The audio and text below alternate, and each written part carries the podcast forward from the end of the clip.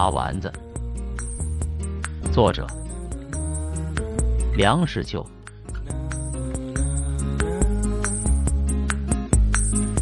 我想人没有不爱吃炸丸子的，尤其是小孩。我小时候根本不懂什么五臭八珍，只知道小炸丸子最为可口，肉剁得松松细细的，炸的外焦里嫩，入口即酥，不需大嚼。既不土核，又不摘刺，蘸花椒盐吃，一口一个，实在是无上美味。可惜一盘丸子只有二十来个，桌上人多，分下来差不多每人两三个，刚把馋虫诱上喉头，就难以为继了。我们住家的胡同口有一个同和馆，近在咫尺，有时家里来客留饭，就在同和馆叫几个菜作为补充。其中必有炸丸子，亦所以验我们几个孩子所望。有一天，我们两三个孩子偎在母亲身边闲话，我的小弟弟不知怎么的心血来潮，没头没脑的冒出这样的一句话：“妈，小炸丸子要多少钱一碟？”我们听了轰然大笑，母亲却觉得一阵心酸。立即派佣人到同和馆买来一碟小炸丸子，我们两三个孩子伸手抓时，每人分到十个左右，心满意足。事隔七十多年，不能忘记那一回吃小炸丸子的滋味。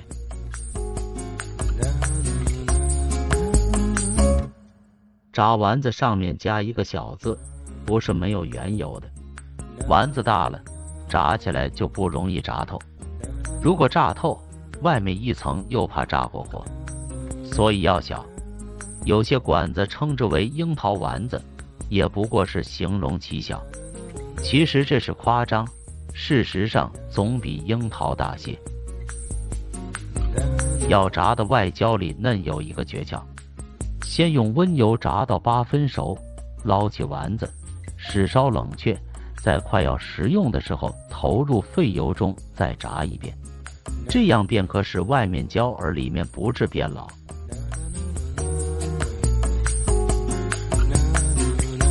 为了偶尔变换样子，炸丸子做好之后，还可以用葱花、酱油、芡粉在锅里勾一些卤，加上一些木耳，然后把炸好的丸子放进去滚一下就起锅，是为溜丸子。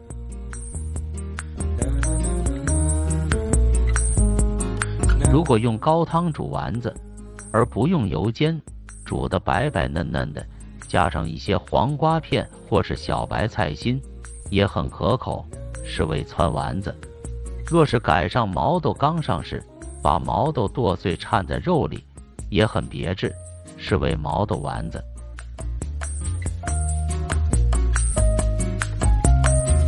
湖北馆子的蓑衣丸子也很特别。是用丸子裹上糯米，上屉蒸，蒸出来一个个的粘着、挺然、翘然的米粒，好像是披了一件蓑衣。故名。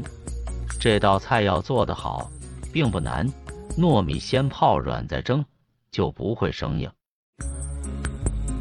我不知道为什么湖北人特喜糯米，豆皮要包糯米，烧麦也要包糯米，丸子也要裹上糯米。我私人以为，除了粽子、汤团和八宝饭之外，糯米派不上什么用场。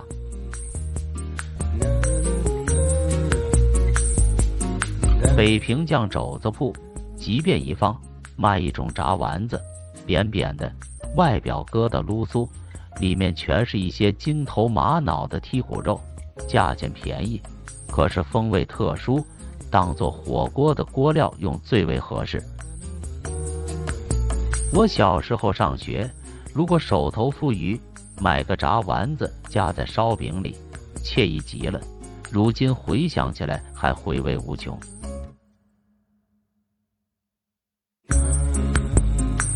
最后还不能不提到乌丸子，一半炸猪肉丸子，一半炸鸡胸肉丸子，盛在一个盘子里，半黑半白，很是别致。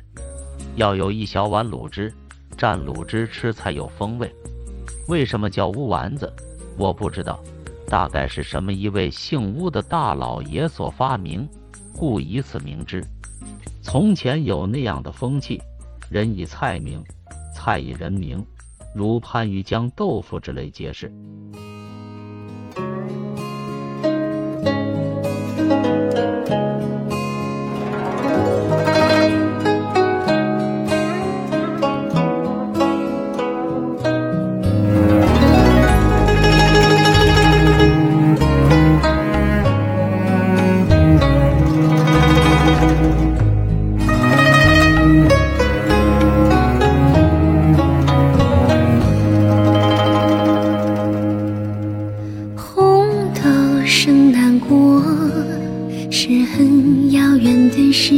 期就分享到这，欢迎在下方留言，祝您开心。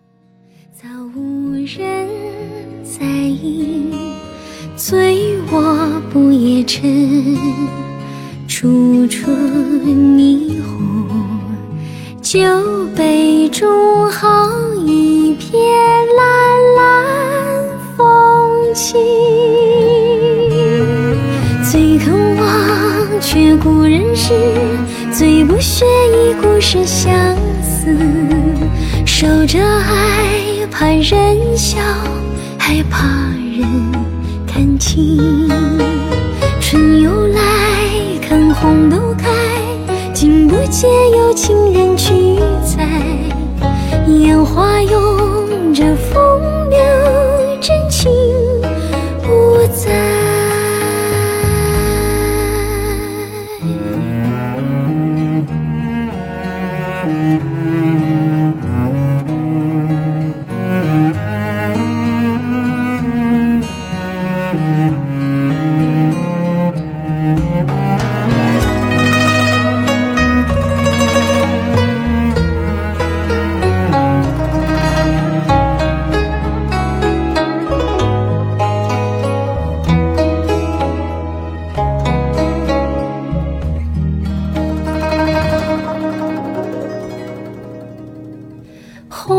红豆生难过，是很遥远的事情。相思算什么？早无人在意。醉卧不夜城，处处霓虹。酒